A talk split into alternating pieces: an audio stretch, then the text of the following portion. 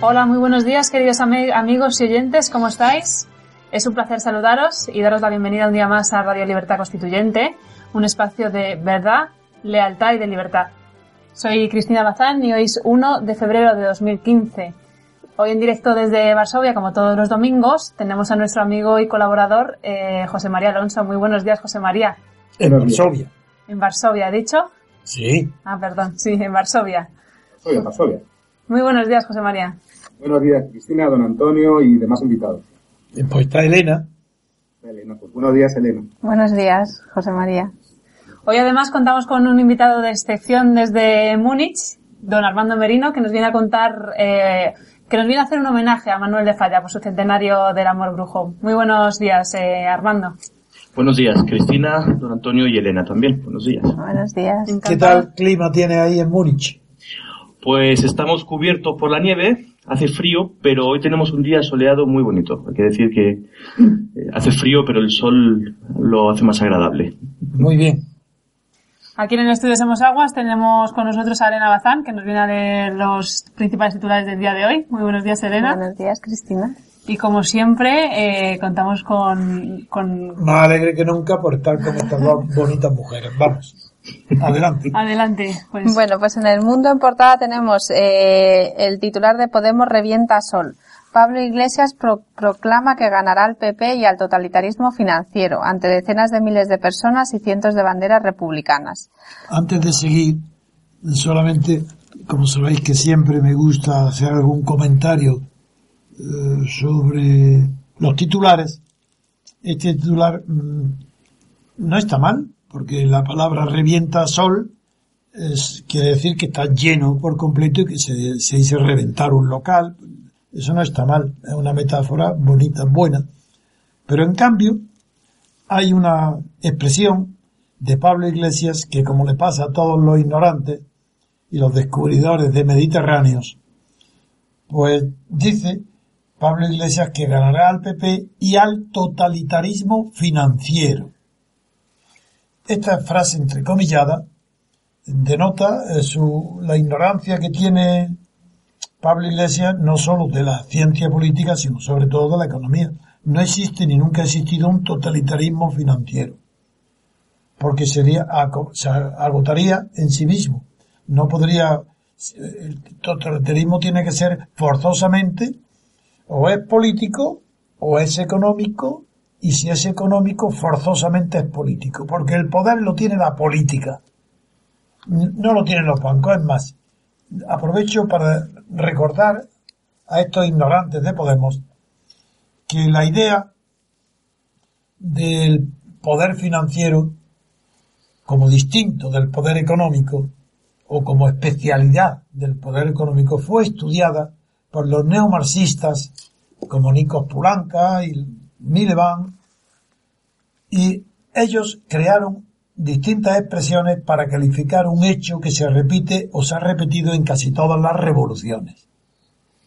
Por ejemplo, en la Revolución Francesa, cuando la revolución del, de burguesa, la de Luis Felipe de Orleans, que lo sorprendió estando él escondido en, un jardín de su casa porque creían que iban a por él, eso estuvo dirigida por la clase financiera, la FITE en concreto, que además de ser la FITE, claro, el, el industrial, también era, era un, un financiero de primer orden en Francia. La finanza aparece en un golpe de Estado que no es revolucionario, pero que sí modifica la relación de fuerza entre las distintas ramas de la economía. Pero es que en, en Rusia, cuando el gobierno de Kerensky en, en- entre las primeras crisis, después de haber elegido a los aristócratas como presidente del gobierno Kerensky como figura, es el, un banquero el que ocupa el principal puesto de mando. Y a eso so- fue bastante para que los analistas marxi- neomarxistas, especialmente Pulanka, aunque tiene su formación en París, es un griego, dijera distinguiera entonces dentro de la clase dominante, creara un término para decir clase reinante. La clase dominante, pues como su propia palabra está muy bien elegida, indica el predominio ideológico y hegemónico en la sociedad. Y cuando entra en crisis en los periodos prerevolucionarios, la clase dominante, dentro de la clase dominante, un sector de ella, que es la banca, la financiera, toma, pasa directamente de designar a los gobiernos a ser el mismo el que toma el gobierno. A eso es lo que se llama cuando la clase reinante, que es la financiera, ocupa el gobierno. Estas distinciones requieren conocimiento de la historia, conocimiento intelectual del marxismo, conocimiento de los neomarxistas modernos, cosas que no tiene como es natural Pablo Iglesias. Cuando habla de totalitarismo financiero, mm, está confundiendo todos los términos. Porque el totalitarismo financiero, si quiere decir clase reinante la banca, en España ese paso ni en Grecia no se ha dado.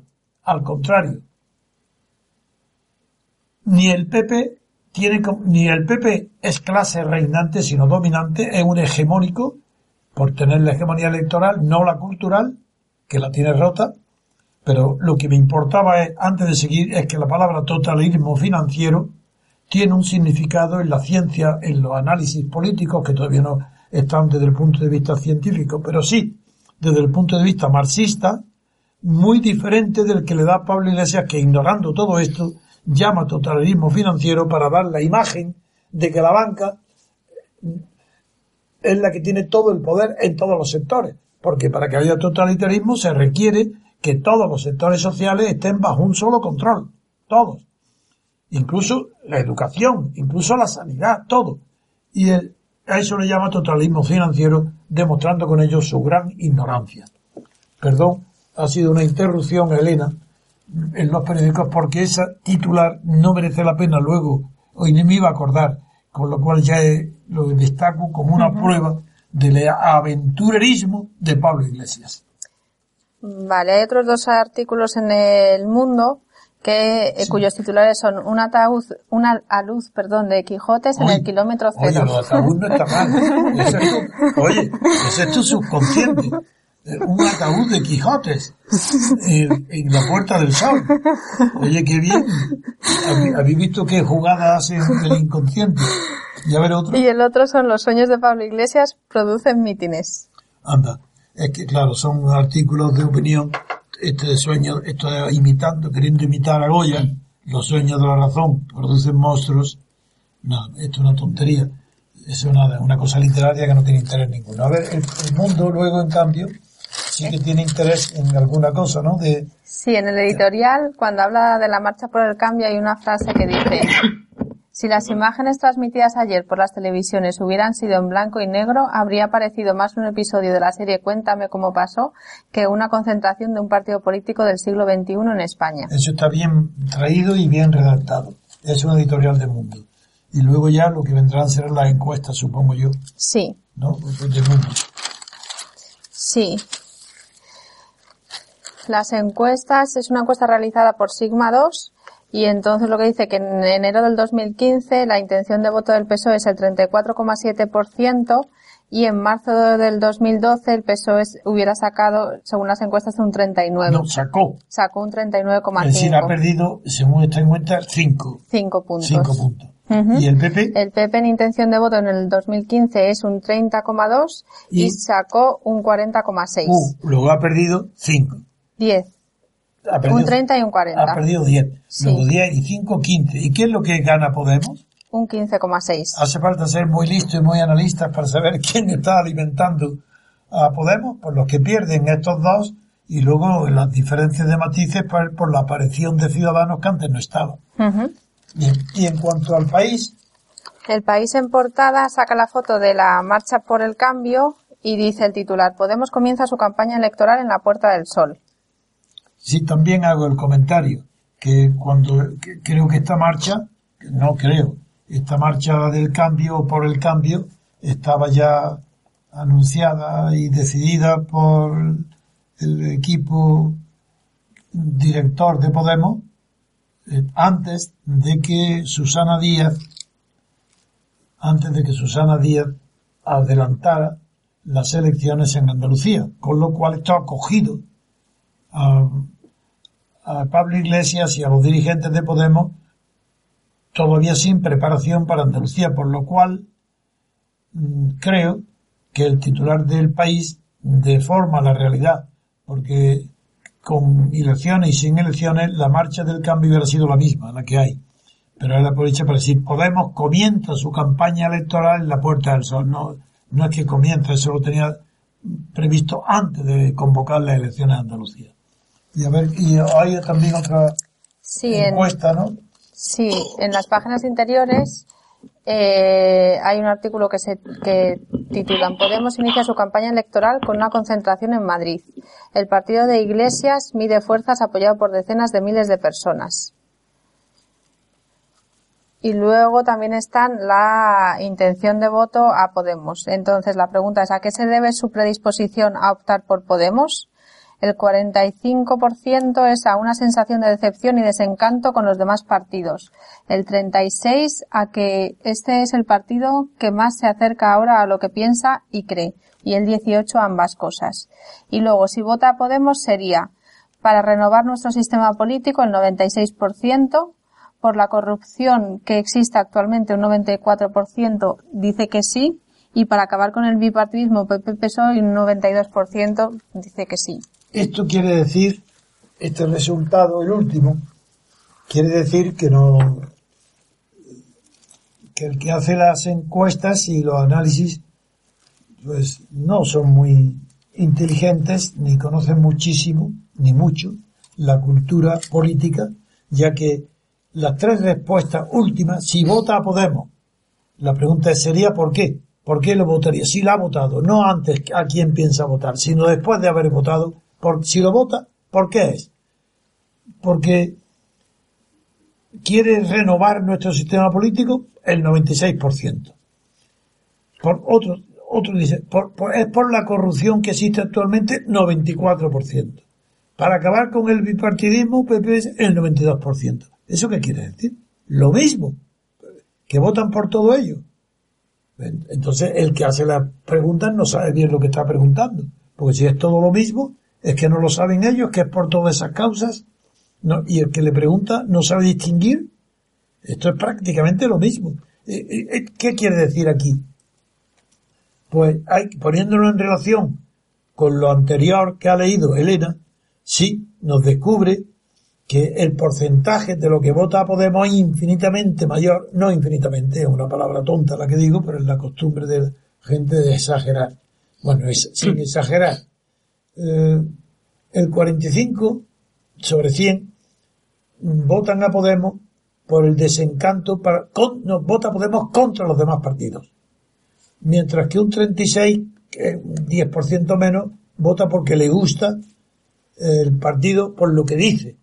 Esto desde luego, así como los primeros se entiende perfectamente esos 45, el 36 no se entiende nada. Pero nada, esto no se entera porque Podemos em, empezó diciendo una cosa y ahora dice la contraria. Dice primero diciendo rentas universales, diciendo renta universal, y ahora está diciendo, empezó diciendo que era revolucionario de extrema izquierda, y ahora dice, ahora quiere situarse entre el PP y el PSOE. Es decir, en el centro izquierda, pero más cerca del PP que del, que del PSOE, porque se sitúa entre ellos dos. Esto está quiero decir que no se puede escuchar esas estas tonterías. Mm, como lo de Podemos, no quiero alargarlo más, aunque había alguna, hay alguna cuestión en Podemos que sí eh, merecía la pena, y es que recordáis que yo tomé el pelo ridiculizando las frases de Pablo Iglesias diciendo tic-tac, tic-tac, ¿no? Pues bien, esto es lo que parece ser, ah, según me dice Armando, Armando, que es lo que llama la atención del infantilismo de la, de la grande ah, masa de asistentes que repetían tic-tac, tic-tac como niños que salen del colegio y que el maestro le ha dicho el tic-tac, tic-tac y están encantados con su descubrimiento. ¿Qué me dice Armando? Pues esto lo he leído esta mañana en la, en la edición eh, digital del Spiegel, donde dan la noticia de la manifestación y, y la primera frase, bueno, la noticia leo literalmente, eh, entrecomillado, eh, sí, es posible, eh, tic-tac, tic-tac, la hora del cambio ya ha llegado. Así es como co- titula la noticia el Spiegel. Claro. Y- Llama la atención el infantilismo y que, Claro. bueno, y la muchedumbre, eh, la muche- eh, hay que saber también que toda muchedumbre tiende a reducir el intelecto a una sensación, a un sentimiento. Y eh, justamente mm, el gran historiador de la Revolución Francesa, Lefebvre, cuando dedicó su enorme monografía y su célebre monografía sobre el miedo que produjo en los campos franceses, en las provincias, la noticia de que los aristócratas, como reacción a la toma de la Bastilla en la Revolución Francesa, iban a diezmar y a incendiar las cosechas de los propietarios pequeños agrícolas, para explicar ese fenómeno del miedo inexistente, porque era un rumor que no tenía, no tenía sentido ninguno, ni tuvo para explicar por qué propietarios rurales pequeños se levantan, que estaban pacíficamente después de la misa del domingo, como en las costumbres españolas, alrededor de la iglesia, comentando los amigos, nada, paseándose, llega la noticia y en 17 puntos de Francia, distantes de París, de tal manera que ni un caballo ni por espejos podía transmitirse la noticia, sin saber por qué, eso no se ha aclarado nunca, de repente, esas más, esos propietarios pacíficos y, y- campesinos pacíficos levantan su vuelo como langostas y se dirigen a los, a los castillos y palacios de los aristócratas y les prenden fuego. Y se arman para matar a quien encuentre. Bueno, ese fenómeno lo explicó Lefebvre por, dentro de la psicología de las masas, eh, corrigiendo y dando una explicación más profunda que la que había dado Freud al clásico estudio francés sobre la psicología de las masas. Y lo corrigió Lefebvre en un sentido eh, muy eh, fisiológico, diciendo que le pasaba, era un cambio de estado, y que ese cambio de estado pacífico al estado violento se producía simplemente por el contacto físico de las personas del mismo modo que las langostas, cuando crece su población y es tan denso el número de langostas en un territorio pequeño que el olor de las feromonas las excita y emprenden el vuelo destructivo. Y ese vuelo no acaba hasta que no se han diseminado y desaparece la concentración del olor de la feromona. Bueno, esa explicación ha sido tan formidable que se han examinado luego, a partir de esa explicación, los fenómenos inherentes a las grandes concentraciones de masas urbanas y siempre ha sido igual. Y en la explicación hasta ahora no se ha dado ninguna mejor. Eh, con- eh, Con esto, eh, el primer comentario que quería hacer a que las más, el olor de las feromonas humanas en la Plaza del Sol, a pesar del frío y a pesar del clima, si- sin embargo, ese olor es percibido y se, aquí no levantan ningún vuelo destructivo, sino levantan el vuelo de la ilusión, el vuelo de la imaginación sin control, el vuelo de la fantasía. Y esa fantasía es la que hace que disfruten, como niños retroceden su edad mental y disfrutan de decir tic-tac, tic-tac, tic-tac. Disfrutan creyendo que están eh, en armonía y armonizando un descubrimiento eh, político, intelectual y psicológico. Eh, recuerdo con esto que Schumpeter, el premio Nobel de Economía, cuando escribe su libro, interesante libro, aunque yo no comparto su tesis, en la que demuestra que la política es un calco del mercado económico y que los partidos venden mercancías y que el acto de votar es como el de comprar. Después de todas esas comparaciones dice, y ahí sí que estoy de acuerdo con lo que dice luego, aunque no con su explicación, que yo la daré después mejor, creo que mejor. Mm, Dice Schumpeter que todos los hombres inteligentes profesionales que destacan por su inteligencia, sentido común, sentido de la realidad y en sus profesiones, médicos, abogados, economistas, etcétera, eh, tan pronto como entran en la escena política y votan, se comportan como niños. Eso de tic-tac, tic-tac, se comportan así. Por, y la razón que él da es diciendo que, primero, no están dedicados a pensar en política y votan una vez o dos o tres al año y cumplen con su deber, creen que su deber es votar, no saben que es un derecho y que no es un deber y votan creyendo que es su deber. Y como no les cuesta nada, no tienen que pagar para votar, el economista dice, cuando no se cuesta nada, pues se vota lo que sea, da igual que se equivoque. No, y la explicación es otra.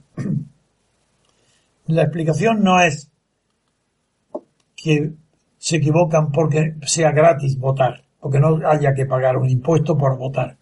La explicación es que los intelectuales son generalmente unos ingenuos.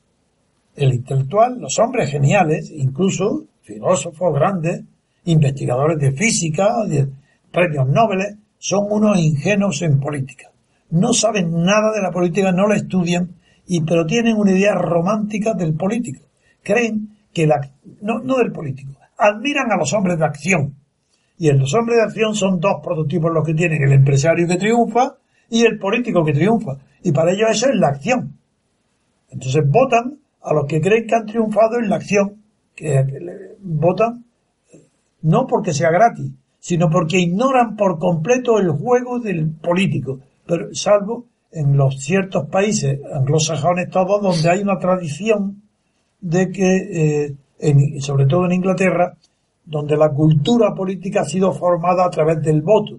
Entonces, como se vota desde hace mucho tiempo, la cultura ya impide que se sea tan infantil o tan, sí, tan equivocado a la hora de votar.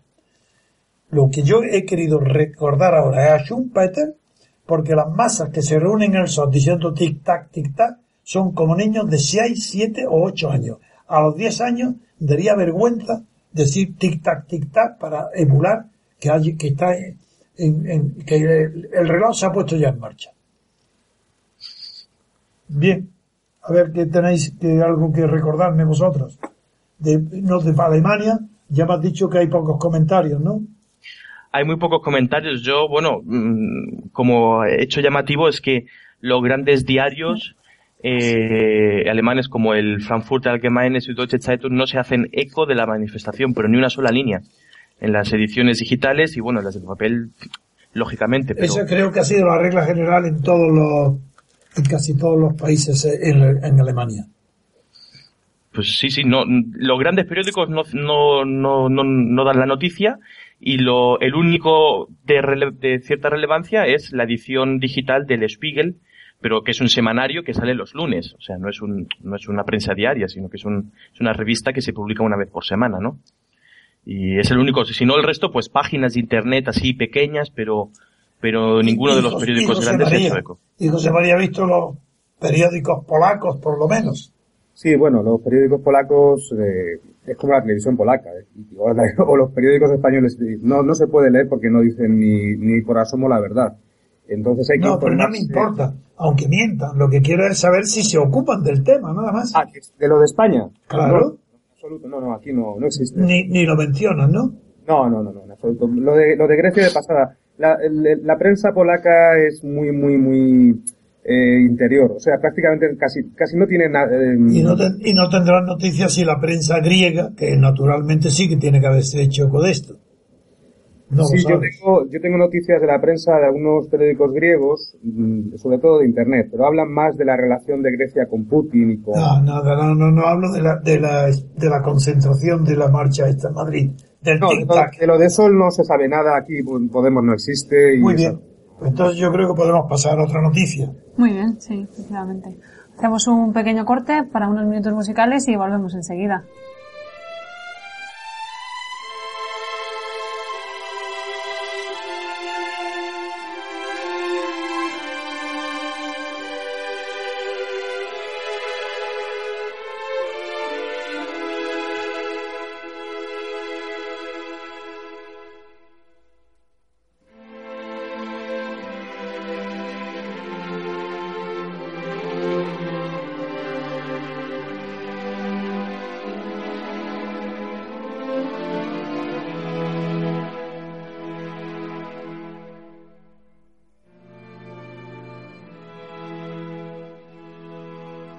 Pues comenzamos la segunda parte del programa con, con más noticias. del pasado don Antonio para que nos analice.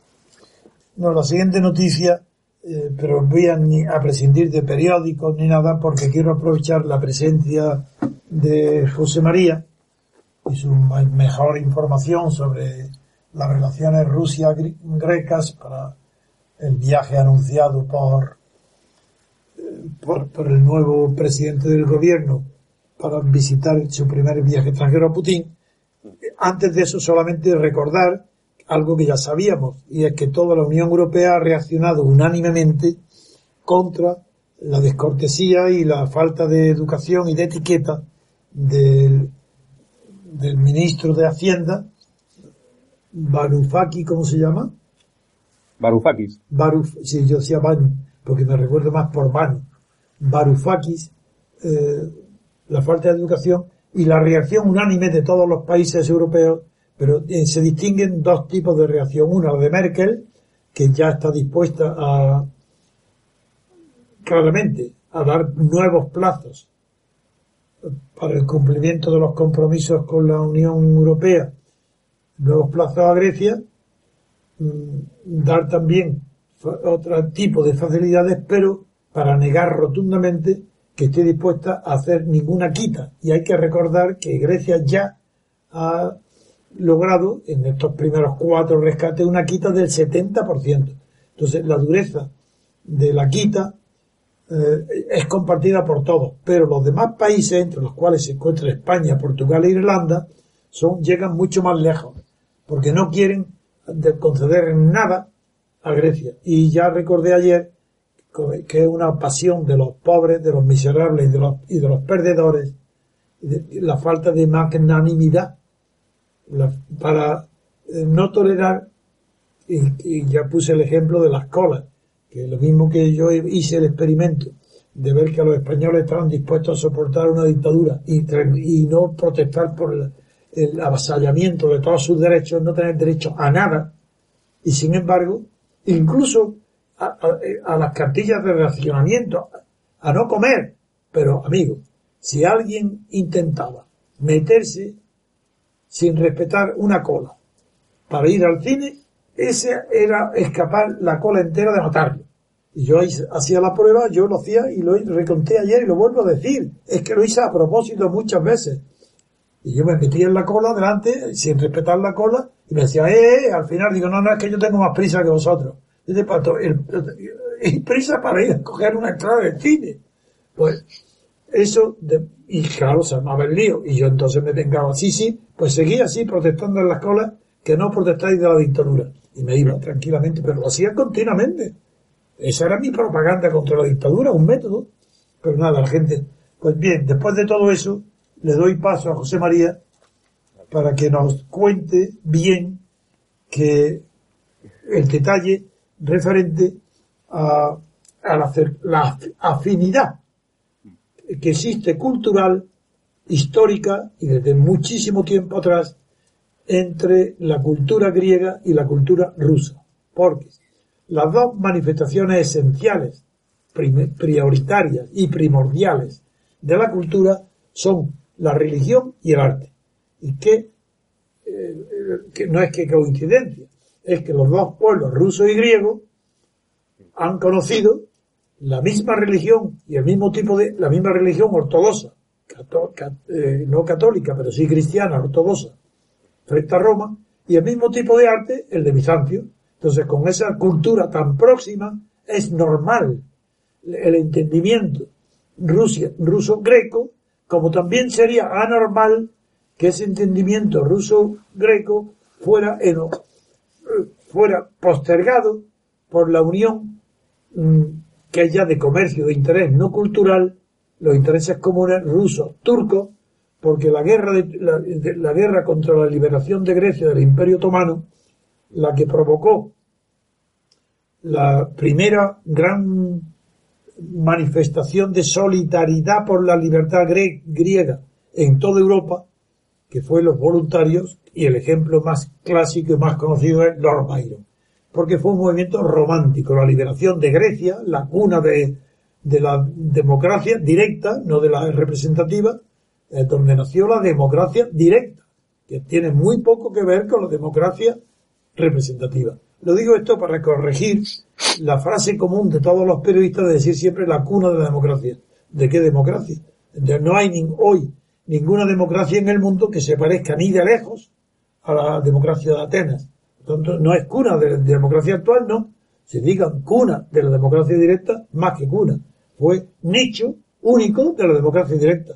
Porque desaparecido la democracia directa de griega en el, lo que se llamó Estado-ciudad, que ayer dije delante de Dalmacio que este tema lo conocemos bien, que aunque se llama Estado, no eran Estado, pues ciudad gentilicia, eran una ciudad gente, porque el, elemento fundamental de Grecia, que la diferencia de Roma, está en el término ciudadano, porque en demos significa pueblo, pero significa ciudadano. En cambio, cibes, que es la palabra que indica en latín ciudadano, no significa, y de donde viene lo civil, no significa como en Grecia ciudadano, sino que en Roma cibes significa con ciudadano.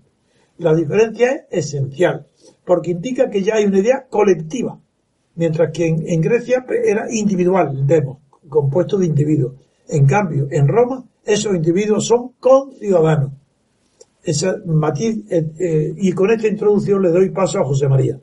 Sí, don Antonio, yo, al hilo de lo que usted dice y abundando, pues da la casualidad de que yo hice bachillerato por letras puras. Entonces tuve latín y griego, y hasta ese punto aprendí a leer el griego que hoy me facilita la lectura del ruso, porque el alfabeto cirílico, que es el ruso, el griego. Como apunte, ¿no? Al, al, al, margen, ¿no? Entonces ya teniendo, partiendo ya solamente de esa base, de la escritura, que es lo que, la base de la cultura, pues además, añadiendo la religión ortodoxa, pues no hay, no hay ninguna duda de lo que usted acaba de decir, pero es que es así. Eh, también respecto a la guerra, a las guerras greco-turcas, pues es muy importante porque eh, tenemos a Chipre. Claro, ahora mismo se, permanece ese conflicto en Chipre, pero es que además también Turquía tenía pretensiones sobre la parte de la Tracia, por lo visto, ¿no? Entonces, y, y, también ahí esto enganchamos con las conversaciones que tuvo Vladimir Putin con Tsipras hace menos de un año. Todavía bueno, ya se sabía que Siriza iba, iba a ganar, o ya se esperaba, entonces ya tuvieron contactos previos con, con Rusia y Rusia más que nada les ha garantizado, o al menos Putin les garantizó, pues una especie de, de escudo de apoyo económico, de, de, apoyo, mm, digamos, que si tuvieran que salir, o sea, no, Putin no les dijo tenéis que salir del euro, no, en absoluto, pero que en caso de que tuvieran que salir del euro y el dracma volviera a Grecia, eh, Rusia junto a China estarían dispuestos a apoyar y a, ayudar esa, esa nueva moneda para que no cayese por los suelos, ¿no? Entonces esas cosas hay que tenerlas en cuenta porque las acciones últimas de Putin al negociar con Turquía el tema del producto eh, también van en contra de los intereses de Grecia, pero desde que Siriza ha ganado y Grecia ahora mismo tiene a eh, la Unión Europea un poquito en su mano, ya con lo de la troika que no les van a dejar entrar, y también sabiendo que el nuevo gasoducto que sustituiría al que iría por Bulgaria, que dice Putin que lo va a meter por Turquía, pues de Turquía a Grecia sería el siguiente paso.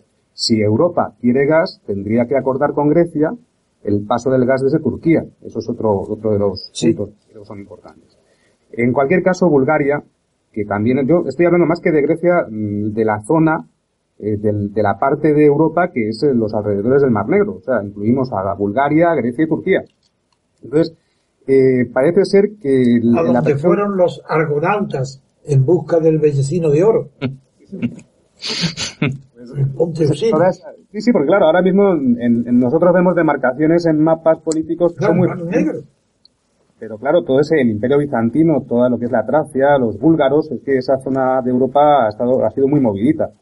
Y hay intereses, de hecho, vamos, el, el 20% de la población de Anatolia, de la población masculina, murió en las guerras, eh, las guerras greco-turcas. Tuvo varias. El vellocino, el vellocino de oro, que como sabéis es el símbolo gráfico de la orden del toazón de oro. El toazón de, oro que Suárez lo tuvo. Creéis que, que cuando lo tiene alguien al morir lo tiene que devolver a la corona. Hay muy poco. ¿Vosotros creéis que Suárez sabía lo que era el pontucino o el vellocino de oro? Yo creo que no lo conocía. Yo sé que el vellocino de oro creo que también lo tuvo, antes que Suárez lo tuvo Pemán, porque estuve una vez en la Catedral de Cádiz y está ahí en la tumba de Pemán. ¿Y tuvo también el vellocino? Creo que sí, me llamó la atención porque ni sabía que Taimán estaba en francés se llama la Atuazón. Sí, pues ese, el Bellocino de Oro creo que es un privilegio del príncipe de Jerusalén, que creo que es ahora mismo el rey de España o algo así. Me pierdo yo de todas maneras entre No, pero él lo tienen los Borbones. Hoy quien lo da, eh, ahora era Juan Carlos. Por eso lo ha podido dar a Suárez. Sí. Sí, pues, eh, vale, en cualquier caso, en esa, en esa, es para recordar que la zona geográfica de la que hablas, Sí. que es el Mar Negro, el, el Mar de Euxino, en la, la antigua Tracia, de donde era Espartaco. Espartaco, el esclavo, la rebelión espartaquista, venía de ahí, del, del imperio romano, venía de ahí el- los esclavos, muchos de ellos. Es recordar nada más que estamos tocando las fuentes de la historia nuestra de Europa y conocida en esos sitios. Y a mí me recuerda toda la cultura, todas las religiones, todo lo que ha sucedido ahí. el imperio bizantino, la capital, Constantinopla, Bizancio, es que es una zona... Y, y- y nada menos que Kiev luego, Kiev. Exactamente, es que precisamente la, la- la- es a través de, de Crimea, de lo que era la antigua Cimeria, desde donde entra toda, toda el, el cristianismo ortodoxo, entra hacia Kiev por Crimea, desde la parte griega. Y luego la otra corriente, los coptos, bajaron hacia Egipto, que creo que fue San Marcos. Claro, fue una, en- fue una marcha contraria. Exactamente, hacia el norte y hacia el sur. Hacia el sur, yo, sí. yo recuerdo que San Marcos fue, eh, o leí, me suena que fue San Marcos el que llevó el cristianismo, que lo que es lo que queda hoy es el copto, en Etiopía y en, y en Egipto. Y, y bueno, los cristianos, los cristianos de Siria creo que también son coptos.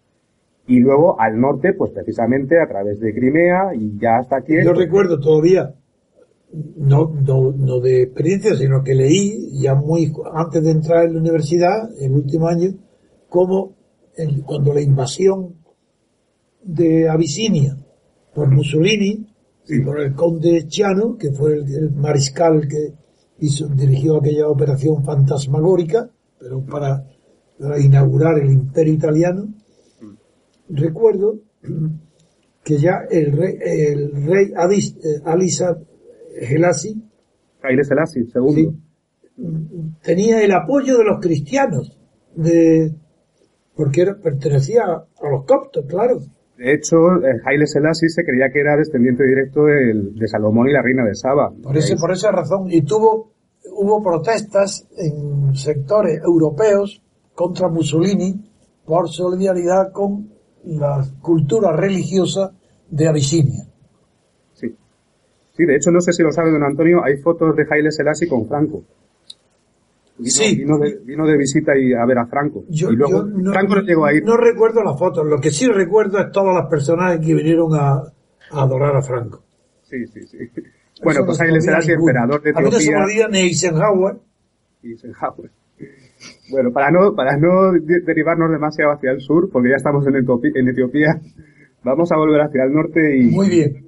quería, comentar eh, la situación bélica, porque claro, eso es eh, a grandes rasgos lo que está ocurriendo en, en la parte del mundo que estamos hablando, pero no quería seguir adelante sin comentar el día a día de la situación bélica en Ucrania, que se retomó el último programa que hicimos, el día 18, eh, fue el día que se rompió la tregua, y ahora mismo, eh, el, día 19 creo que fue el, el lunes o, después hubo una, un bombardeo de, en Mariupol, que es la ciudad costera más al sur en Ucrania, que sería eh, la ciudad que está en camino hacia Odessa. O sea, si los rebeldes consiguieran conquistar Mariupol, tendrían expedito el camino hacia Odessa y ya se unirían con la Transnistria, que es la, la parte más eh, oriental de Rumanía, que también es independiente, y ahora mismo de Rumanía. Entonces, hubo un error, al parecer, Zaharshenko, que es el comandante, dijo que iba a atacar Mariupol y al parecer los ucranianos eh, aprovecharon ese, esas palabras para, para lanzar unas bombas en Mariupol y mataron a bastantes civiles. Luego Zaharshenko dijo que no, en absoluto, que ellos no tenían intención de ir a Mariupol. Entonces, lo que sí ha ocurrido es ahora mismo una entrada del ejército ucraniano con mucha fuerza en Debaltsevo, que es una, una parte, ahora es una caldera, es una- un nuevo embolsamiento. Se cree que hay unos 10.000 efectivos ucranianos dentro de esa bolsa que están siendo duramente castigados.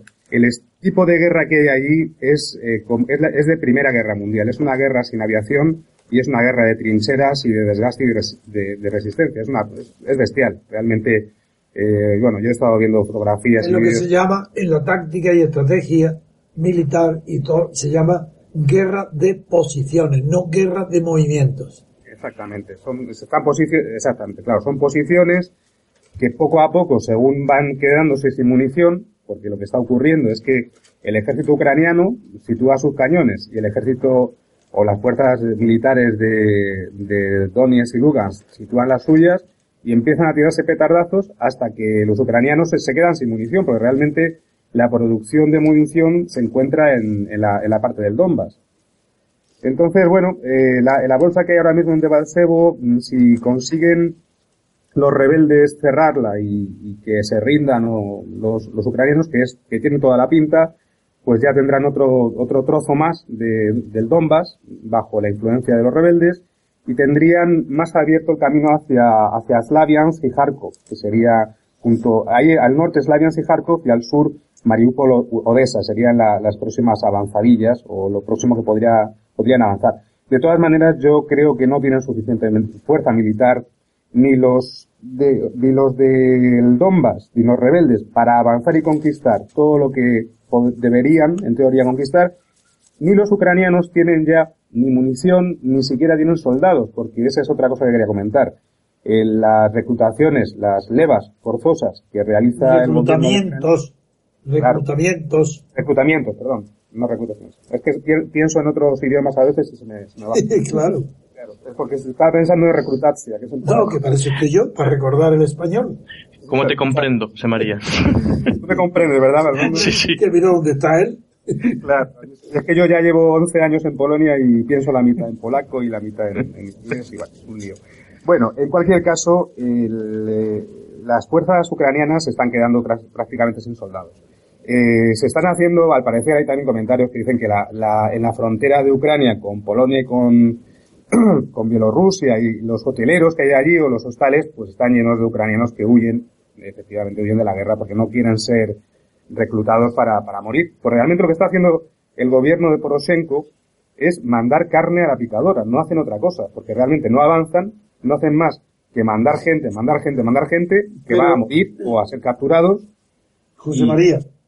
Pero la situación que describes no hace más que reafirmar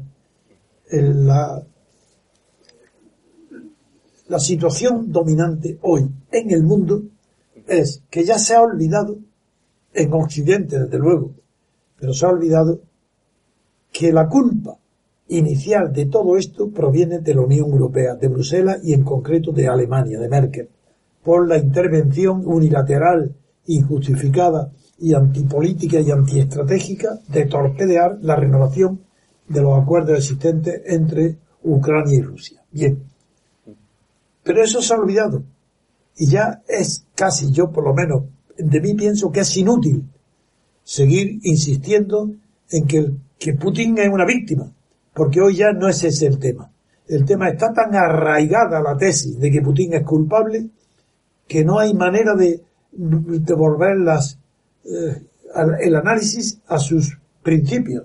Y hoy la noticia es que la OTAN refuerza su despliegue en los países bálticos ante la amenaza rusa. Esta, es, la noticia de la prensa occidental. los cazas, los cazas europeos interceptaron 144 aviones de Rusia en 2014. Esta es la noticia fundamental. Ya no se trata de que haya eh, culpable o inocente. No. La inocencia de Rusia y de Putin es total, absoluta.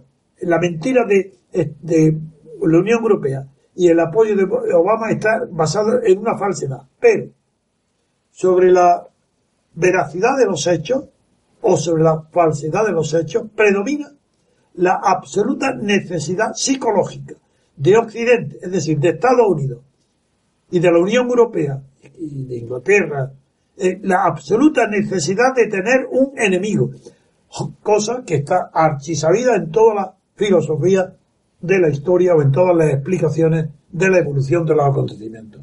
Y fracasado los intentos anteriores de encontrar enemigo en China, porque China era el enemigo ideal, pero China se convierte al capitalismo, porque China es un régimen comunista que desde el punto de vista político no admite disidencia, está acentuando incluso ahora más que antes la inflexibilidad, la rigidez ideológica a cambio de una apertura prácticamente total al capitalismo en la economía.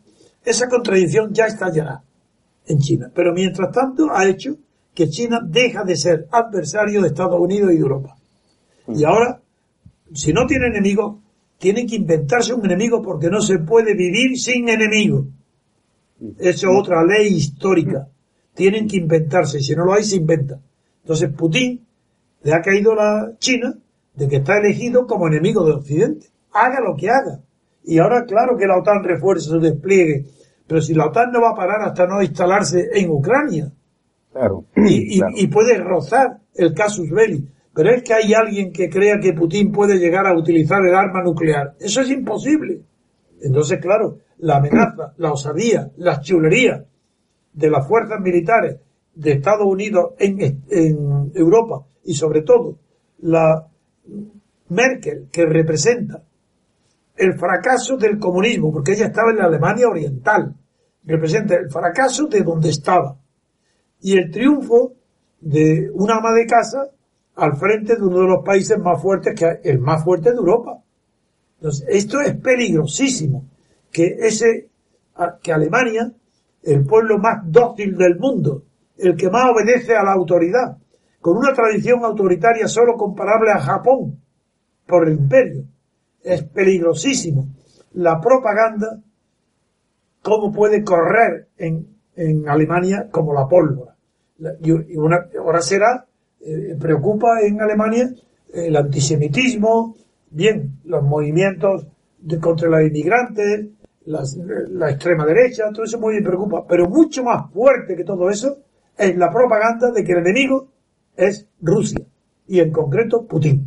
Cuando tú has hecho un análisis hace poco de las dos oligarquías enfrentadas en Rusia y que Putin es la más europea, Sí, así es. No, es que además Putin está rodeado de lo que llaman los siloviki, que son personas que realmente no tienen ideología, están desideologizados. Lo único que les interesa es que Rusia siga siendo un, un vamos, una nación independiente y soberana, por así decirlo. No, y una potencia, quieren aumentar la potencia como todo el mundo. No son, no son imperialistas como se les acusa en absoluto, ¿eh?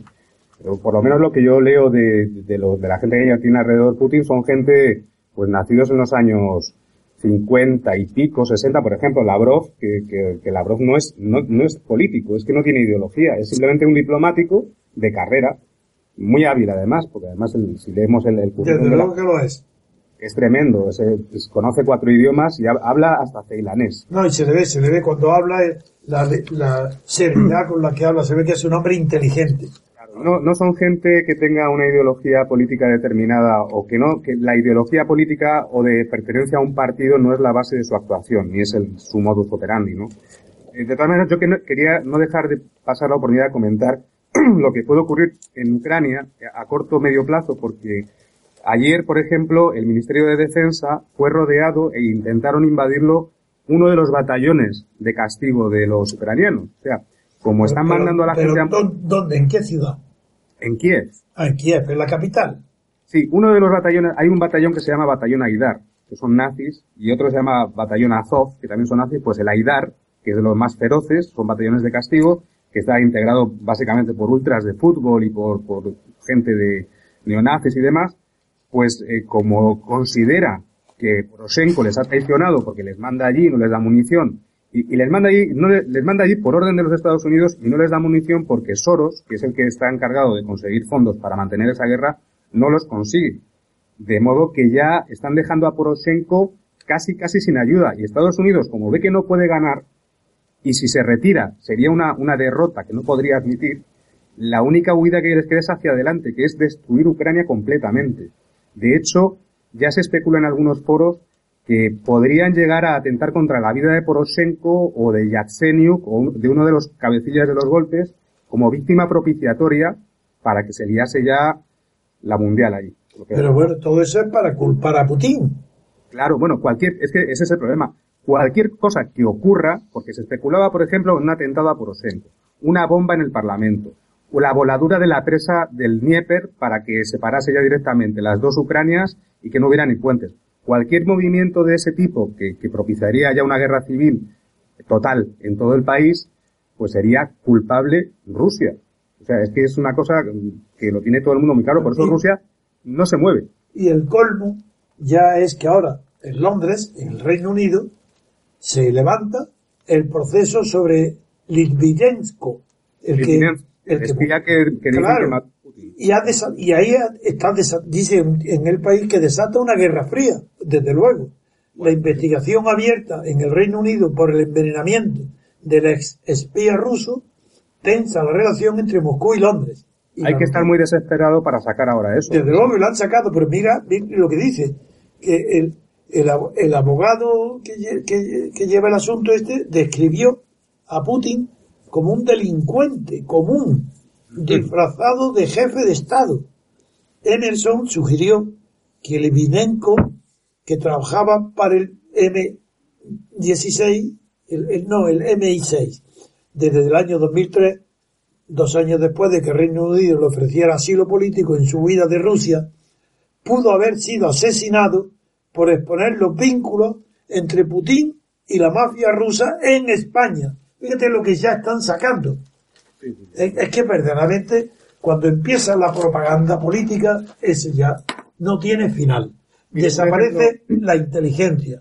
Eso no es más que eh, eh, ya puro, puro disparate. Es un disparate como por ejemplo una foto que hay de Putin se ve a Putin que está visitando un hospital y sale de Putin poniendo una, una mano sobre el pecho de un niño que está enfermo, ¿no? Y como la mano en el pechito del niño.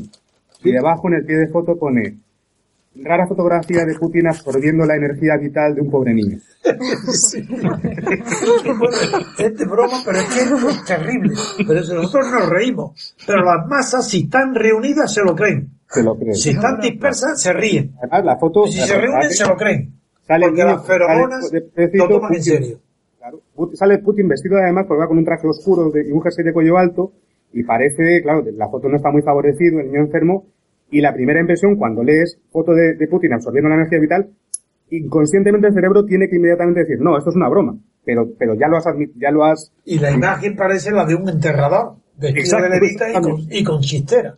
Exactamente, exactamente. O sea, es una cosa como cosa que las propagandas de, de, del periodo de guerra. Yo creo que como tenemos al invitado de Múnich impaciente para recordarnos la maravilla que es la música comparado con la horrible realidad de la mentira en la política, porque en la política es fundamental. Hay un 90% de mentiras que es propaganda, un 10% de verdad, y esa verdad está al alcance de muy poquísimas personas en el mundo. Así que vamos a dar paso a nuestro amigo Armando. Me quedo a la escucha. Muy bien. Si quieres pues un poquito de música, para que tengas tiempo de que nos hable Armando de su música. Pues pasamos a unos minutos musicales de Don Manuel de Falla y volvemos enseguida. Esa es la novedad, que para acompañar a Armando recurrimos a la música de Falla, que no está tan lejana de la de Ravel. Ya nos dirá luego Armando si es verdad o no lo que digo. Muy bien, pues hasta ahora.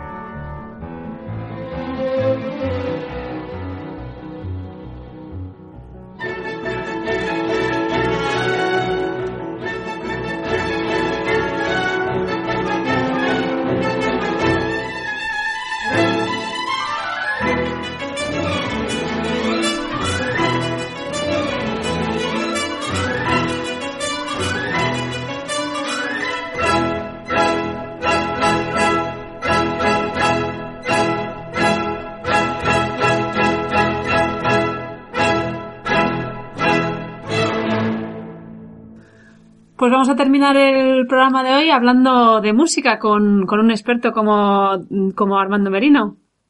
Hola, pues nada, aquí como hacía ya mucho tiempo que, que no intervenía en la radio, por diferentes motivos y como conozco bien los gustos de don Antonio musicales, que son como los míos, prácticamente, Muy, idénticos, Yo creo yo que sí, que más que parecidos son los mismos. que son los mismos. Y por el mismo orden Exacto, jerárquico. absolutamente, aparte con los... Es que a esos valores es a lo que es la crítica de Scheller eh, llamarían valores estéticos. Es decir, no es la belleza, no es la bondad, ni es la verdad, ni, ni lo agradable, ni lo bonito. Los valores que aproximan nuestros gustos son valores estéticos. Desde luego. Y, no te- y todavía no sé si en eh, eh, escultura y pintura y en literatura tenemos también los mismos valores estéticos. No lo sé. Yo creo que, al menos por nuestras conversaciones y, y todo lo que siempre aprendo, creo que, que están bastante en sintonía. En fin, venga, adelante tú con la conmemoración de un, de un hito de la música española. Claro, porque en estos, eh, en, en estos tiempos que vivimos donde, donde ya no hay España, donde no hay conciencia, donde, en fin, pues todo ha desaparecido, me parecía, aunque, aunque todavía quedan algunos meses, me parecía un buen momento para, para traer a la memoria a don Manuel de Falla y su, su obra más célebre en España, que es El Amor Brujo, ¿no? Porque se cumplen 100 años de, de su estreno. El Amor Brujo le fue encargado a, es un ballet, primero hay que decir que es una música de, de ballet que se, se estrenó en el Teatro Lara de Madrid el 15 de abril del 1915 y fue un encargo de la, de la bailarina flamenca, bailadora flamenca, eh, Pastora Imperio, Sí. que era muy conocida en aquel tiempo. La, el amor de Belmonte. El amor de Belmonte. sí, señor. Y, y entonces, bueno, era acaudalada y, y tenía, bueno, estaba en contacto con los círculos artísticos y eh, intelectuales de la época y le, le hizo el encargo a, a Manuel de Falla. El texto del Amor Brujo, o sea, el, el argumento, y bueno, hay diálogos también, y, en fin, es una obra teatral, músico teatral, digamos. Eh, están atribuidos a Gregorio Martínez Sierra, eh, escritor, aunque se, se sospecha, y hay bastantes indicios, de que en realidad fue su mujer quien escribió el texto, que era María de la O. Lejárraga García. Eso yo no lo sabía, pero tiene, me hace bastante gracia, sonrío, que se llamara María de la O, Sí, señor. porque Y bueno, tan que, típico de Andalucía. claro, le agradará saber que María de la O, eh, aunque ella nació en, en San Millán de la Cogolla, en 1874, pero fue en la Segunda República diputada en Granada. No, eso yo, así, siendo yo de Granada, y no lo sabía. Pues ella fue en... Porque se casó con un granadino, ¿por qué, ¿por qué vivía en Granada? ¿O es que su Por- padre era de Granada y, y nació accidentalmente en San Millán de la Cogolla? No, por, por el marido, precisamente. Ah, Gregorio. Martínez Sierra. Ah, sí, sí. Ah, es verdad, es verdad, es verdad. Pero yo no lo sabía. Te lo agradezco el dato. Pues el, y entonces, bueno, eh, porque se, sa- sabemos que, que María de la O, Lejárraga, y el marido, que también era escritor, pues eh, la mujer eh, publicó bajo el nombre del marido mm, bastantes relatos cortos eh, y diferentes novelas que luego literariamente tampoco han trascendido. Y se mucho, sospecha pero- que la mujer es la autora de la letra. Exacto, se sospecha que la, que la mujer es la autora de la letra.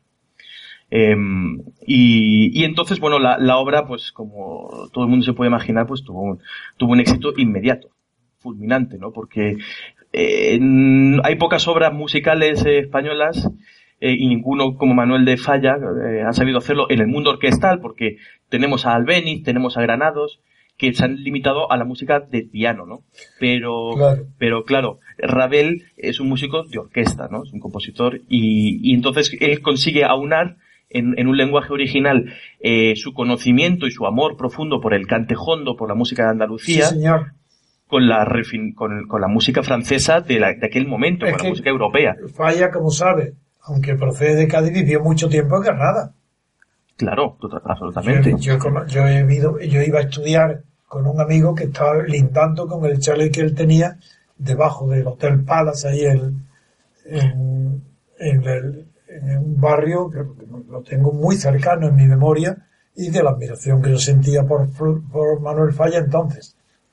Claro, de hecho, bueno, eh, él, él, cuando, cuando regresa en mil, o sea, él se va a París en, en 1907, allí entra en contacto pues con Debussy, con Ravel, en fin, con, con lo mejor, ¿no? Y de hecho, y entabló gran, gran amistad, destacó mucho por su talento, también era un muy buen pianista, el propio Manuel de Falla, y, y de hecho, un, una anécdota curiosa que, que, a lo mejor no saben nuestros oyentes es que el propio Claude Debussy fue quien le anima a Falla a que, a que tome toda esa, esa tradición musical española que él conocía muy bien, porque en ese ambiente académico Falla no se atrevía... Pero hablas de, eh, ¿hablas de Albenia y Granados. No, hablo, hablo de Falla. No, sí, Falla. pero ¿qué tradición? ¿A qué tradición? Quiero decir, la tradición del cante hondo, sobre todo. Ah, eso es que, claro, por eso te hago la pregunta, porque no había entendido si refería a la música española de Albenia ah, no. y Granado, de la suite ibérica, todo eso, o si era eh, que es posterior en parte, pero bueno. No, no, es anterior. Es anterior. Es anterior. De la época... Pero ya lo ha aclarado. Se refería al cante junto, al flamenco. Al, cante junto, al flamenco. Caracol y Mairena, ¿no? Esta época, ¿no, Armando? Eh, creo que sí, no estoy ahora, no estoy seguro, pero o sea, o sea tenemos que tener en cuenta que eh, Falla nace en 1876 y 76 y, y entonces, pues sí, él, él, escucha el cante hondo y flamenco pues alrededor del 1900, ¿no? Es cuando... Claro, es que te lo pregunto, Armando, porque Falla y Lorca organizaron un concurso de cante hondo en Granada, que lo ganó Manuel. Claro. Eran muy amigos. Y... Sí, no. ahí, ahí, ahí, al respecto, bueno, la, la, amistad de Falla y de Lorca daría para un programa entero casi, ¿no? Sí, eh, sí ahí, ahí hay un dato curioso que me, que me gusta siempre recordar y es que eh, Falla como ya he dicho, entabló amistad y fue, y fue muy reconocido por todos los, los colegas y en especial por Igor Stravinsky, que muchos saben mi devoción por Stravinsky. Y, y entonces, eh, una de las obras más celebradas de Stravinsky es La historia del soldado. Y precisamente en aquella, en aquel mismo año del, del concurso de Cante Hondo, en la Navidad del 1924, eh, Manuel de Falla fue el primero que trajo a España la música de la historia del soldado de Igor Stravinsky en, en una función de títeres ¿Es anterior al pájaro de fuego? ¿Es anterior o no? Es después de esto. Es, después. El pájaro de fuego es del 17. Ah. El, quiero decir, el, la historia del soldado es del 17, perdón. El pájaro es de 1911. Claro, el primero. Es que fue lo que dio la fama a, claro. a Stravinsky. Stravinsky, totalmente. Y, pero bueno, yo creo que es muy importante destacar eh, en el amor brujo eh, que es lo que nos, nos trae a colación, que, el, que es la, la obra primera obra importante en la que Falla pues eh, eh, se deja inspirar, bueno, no inspirar, sino que está basada completamente en la música del flamenco y de Andalucía. Y la, y los... y la relación entre la, en aquel tiempo entre las artes plásticas y la música es tan grande es que en la inauguración de los ballets y de las músicas de Stravinsky pues fueron los decoradores célebres de los murales, no de los murales, no, de los telones, que in inventaron la técnica que se llamó el rayonismo, que es el rayonismo de los leguenieblos del matrimonio, que luego fue uno de los estilos eh, prioritarios. Primero empezó en Italia, en Italia es poco conocido porque Umberto Bocchioni ah. eh, tiene, tiene un retrato de su madre y dos de sus hermanas grandes los retratos, con la técnica del rayonismo que procede de las decoraciones del ballet, de la, de la pareja rusa. Y, el, y luego ya inspiró toda la escuela del rayonismo, que es una de las variantes iniciales del arte abstracto. Ah, claro, claro. Bueno, de hecho, eh, eh, la obra que ella le da a, a Falla, porque el amor brujo, eh, hay que decir una, una cosa, y es que es muy famoso en España, no lo es fuera de España. Eh, la obra famosa fuera de España de Falla es El sombrero de tres picos. Claro. Que precisamente, claro, el amor brujo tiene una, tiene una cosa y es que eh, está escrito, en los textos que hemos hablado, están escritos en dialecto andaluz. Está transcrita la fonética. Eh, con muchos eh, características, muchos pero, ejes. Pero que no se llama dialecto, no se, no se, se, llama fonética. O fonética, sí. Exacto, de la, de la fonética. Entonces, fonética andaluza. Eh, Claro, pues, la mía. Sí, por ejemplo, y, y, claro, pues si me hace difícil imaginar pues a un, a un alemán, ya que estamos, a un polaco, pues a una cantante polaca interpretando la, la, la música del, del amor brujo, ¿no? Pero la obra que le da la proyección internacional enorme que tuvo, que tocado en Londres, en París, en Nueva York, en fin, en todo el mundo, fue el sombrero de tres picos, que precisamente eh, es un encargo de, de Diaghilev, el empresario de los ballets rusos. Ese es, que, ese, Diaghilev, exacto. Diaghilev, que estaba con Stravinsky de gira en España en el Y es lo que, 1924. acabo, lo que acabo de hablar yo, de la influencia que tuvo la decoración de, los, de los telones Absolutamente. de los ballets rusos. Tanto es así que el, el, el sombrero de tres picos, quien hace los decorados fue Pablo Picasso, También, también, también. Que, que había colaborado con Diaghilev y Stravinsky en, Sí, señor. en multitud de, de ocasiones. Y bueno, Y el amor como brujo, eh, tuvo mucho éxito el, el estreno del amor brujo. muchísimo, se estrenó en Madrid eh, en una versión reducida, es decir, con una con un, eh, un dispositivo orquestal de unos 12 músicos aproximadamente, instrumentos de cuerda y de viento, y, y tuvo mucho éxito en Madrid. Y un año después, eh, el propio Falla escribió la, la versión que actualmente se interpreta, que es para la, la versión de orquesta la grande. y, y tuvo, bueno, pues en, en, en Madrid, en Granada, por supuesto, eh, tuvo como 30 representaciones seguidas en 1900, un año después, en 1916. En película se interpretó amor brujo, no me recuerdo si era Lola Flores o no, no sé, pero, Sí, la, por pero- ahí. pero la música era buena y la película interesante, aunque no fuera una gran obra, pero la peli- a mí me agradó oírlo en la, en la música. Claro, es una historia, en fin, como, como ocurre tantas veces en las, en las piezas, eh, pues en, en- óperas o en ballet o en piezas musicoteatrales como El Amor Brujo, es que, en mi opinión, pocos son los casos en los que el texto está a la altura de la música. Normalmente, si son obras de grandes compositores, la, la música es mucho más interesante o mucho mejor que el texto, ¿no? O sea, es, es curioso que no, las grandes obras literarias, pocas han sido puestas en música por autores, ¿no? O sea, siempre he tenido, y bueno, pues la historia del amor brujo, pues es una, es una historia andaluza, básicamente, de amor, ¿no? De, de, Es una tragedia. una- es una tragedia de una muchacha que, que se enamora, que ha tenido un amor, que tenía un novio que, que, que muere eh, asesinado. En una, entonces- en una reyerta gitana. en una reyerta gitana, efectivamente, y entonces eh, eh, después de que, de que su, de su enamorado haya muerto, pues esta chica Candela, que se llama, eh, se, bueno, se enamora o, o tiene, tiene otra relación amorosa con, eh, con otro, otro chico llamado Carmelo, pero no se le para de aparecer en sueños a, a su primer amor que fue asesinado en una reyerta gitana. Y entonces una historia de hechizos, de brujería, de, en fin, un poco mística también. Y, y- pero claro, lo que más ha trascendido de hecho es la música, ¿no? Y, y de hecho pues lo, lo que más interpreta es la versión eh, que no lleva el texto, ¿no? Lo que se llama una suite de concierto en la cual se agrupan los temas musicales y se interpretan como, como una, una- una única pieza, ¿no? Muy bien. Y, en fin, pues eh, este era el recuerdo. Quizás para concluir, eh, porque me ha, me ha hecho, me ha parecido muy simpático que José María ha mencionado eh, de pasada a Pemán y Sí. quería... Yo eso no lo desconocía.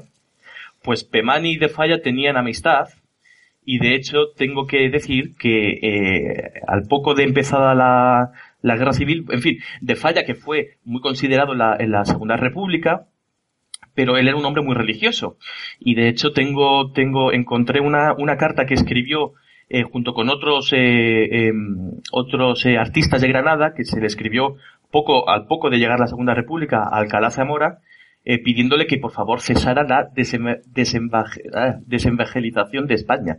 Ajá. Eh, y entonces con Pemán tuvo relación y, y- y hay dos datos curiosos que creo que, que son interesantes. Uno es que en 1937, eh, en plena guerra civil, eh, Manuel de Falla hizo, col- colaboró con Pemán para escribir un, un himno marcial a las fuerzas franquistas. Oh. Esto es un, un dato muy desconocido. No, pero yo sabía el franquismo de falla. Sí, sí. Y de hecho, eh, una vez que ya que el franquismo comienza, Falla se exilia a Argentina acabada la guerra y Franco intentó traerlo a España. Sí. Esto- Y ya que ha nombrado a Pemán, también he de decir que tiene relación conmigo, con mi nombre. anda. Porque, sí, porque Pemán, ya bastante mayor, fue el responsable de que el conde de Barcelona, padre de Juan Carlos, no publicara en Le Monde la entrevista que yo le había presentado, preparado con Marcel Niedergang, el redactor de Le Monde, allí en Estoril, que había dado su acuerdo, lo iba a hacer y eh, al final, contra el final nada más, porque la otra parte es conocida, asustado Pedro San Rodríguez y Luis María Anzón llamaron asustados porque ya habían perdido la batalla y don Juan le había dicho que yo tenía razón contra ellos y que iba a publicar en Le Monde eh, su declaración de hostilidad a su hijo Juan Carlos contra su hijo para decir que no le toleraba en público eh, que pudiera ser rey de España en contra de la dinastía y del titular.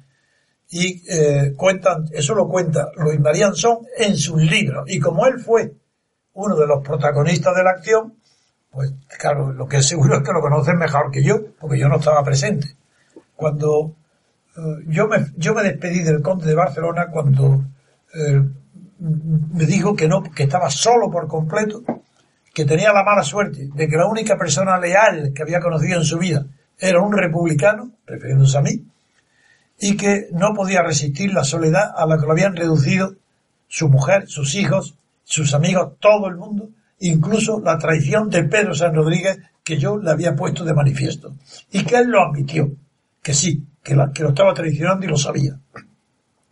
Pero que no tenía valor para estar solo, que no, que tiraba la toalla. Yo me fui y ya eh, al despedirnos le dije que ya la última vez que lo vería, que a partir de ahora yo empezaba a, trabajar políticamente para provocar ya el referéndum por la República. Pues bien, Luis Marianson cuenta que después de verme yo creyendo que había perdido la batalla y que no, y que don Juan renunciaba, el conde de Barcelona renunciaba al enfrentamiento público con su hijo, Juan Carlos, el príncipe, que eh, lo llamó don Pedro a él, a Luis Marianson, y los dos llamaron a Pemán, porque don Juan le había dicho que yo tenía razón y que iba a hacer las declaraciones.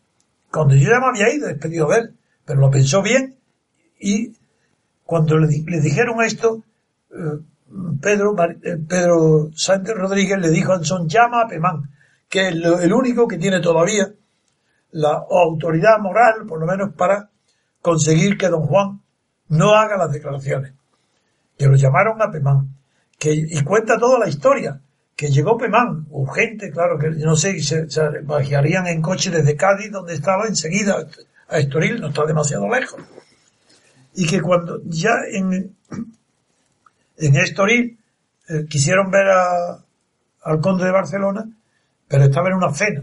Y que a, pesar de eso lo cuenta Luis Marianson, fueron Pedro San Rodríguez, él y Pemán, que llamaron donde estaba invitado en una cena. Y claro, dijeron que estaba cenando. Insistió tanto Pemán en que el rey salió, el rey no, el titular de la corona, el conde de Barcelona salió. Y cuando le dijeron lo que quería, con un gesto de desprecio, como según cuenta, yo no lo vi, pero según cuenta, un testigo como Luis Marianson, que a él no le, no le, no le interesaba decir la verdad, porque en realidad estaba diciendo, lo que estaba diciendo es que estaba, que yo había derrotado a don Pedro Rodríguez y a él, que eran mis eh, adversarios políticos para que me separa, para que don Juan no me escuchara, para que el conde de Barcelona no siguiera mis consejos y no hiciera la declaración de hostilidad contra su hijo. pues bien, insistieron tanto que esperaron un poco de llevaba don Juan preparado, bien sea en el bolsillo o en la cartera, los, los folios que yo le había entregado para hacer la respuesta que eran los 14 puntos para la declaración que iba a ser Lemón, que lo sacó, se lo tiró al suelo y dijo, ahí tenéis los papeles de Trevijano. Y con, dio media vuelta sin mirarlo y se fue. Esa es la relación que yo tengo con Pemán, que en realidad fue Pemán el que impidió, tal vez, que no fuera nunca rey Juan Carlos, que hubiera sido el rey, el conde de Barcelona, que yo hubiera podido, porque tenía un compromiso con él muy serio y muy formal, que se hubiera celebrado en España, después de un periodo corto de seis meses, un referéndum sobre pronunciarse, como en Italia al final de la guerra, después de Mussolini, eh, un referéndum sobre monarquía y república, que era el compromiso adquirido por mí y la razón por la cual yo colaboraba tan estrechamente con el conde de Barcelona, hasta el punto que, como sabe todo el mundo, y no me importará repetirlo, un millón de veces, cuando se nombra a Juan Carlos, el conde de Barcelona a quien llama es a mí, para que no se entere ni Pedro San Rodríguez ni Arelza, y que vaya a, verlo para escribir las cartas de respuesta a Franco y a su hijo. Y, lo hice yo, los redactores, yo escribí esas cartas, de acuerdo con el conde de Barcelona, sin que se enteraron sus íntimos consejeros, porque él no se fiaba de ellos. En cambio, sí que tenía confianza moral en mí. Y al final, según me confesó, no se atrevió porque es que le dejaban, para que no me viera a mí, hasta lo dejaban sin comida, en la nevera, en, el frigider, no, le retiraban la comida, ni los criados. Se encontraban que no tenían ni para comer. Ese boicot eh, participaba su mujer y sus hijos, me lo ha contado él. ¿Cómo voy a decir yo algo ahora? Ya lo he repetido. Algo tan indigno si fuera una invención mía. Yo qué sé de eso. En fin, ese es el recuerdo que tengo al unir Pemán el nombre Pemán me asocio a, a mi fracaso en la acción política fundamental antes de crear la Junta Democrática, que la fundamental era que el, conde de Barcelona fuera el, que sucediera a Franco y que convocara un, hiciera un referéndum para que los españoles pudiéramos pronunciarnos sobre la monarquía o la república. Bien. Muy bien. Pues yo creo que basta, ¿no? No sé si tú quieres añadir algo, Armando. Yo por mi parte ya tengo, bueno, era este el recuerdo que quería hacer de efemérides. Pues un abrazo a los dos. Igualmente, un abrazo muy fuerte. Y hasta otro día. Antonio también desde Varsovia, por supuesto. Hasta pronto. Que no pasáis mucho frío con la nieve. Aquí lo llevamos. Muy bien, pues hasta aquí el programa de hoy. Les damos las gracias a nuestros dos colaboradores desde Varsovia y desde Múnich. Encantada, encantados estamos aquí de, de, compartir estos momentos con vosotros. No sé si Armando querrá, querrá participar también el próximo domingo. Nos, ha, gustado, nos ha gustado la parte musical. Vaya, claro.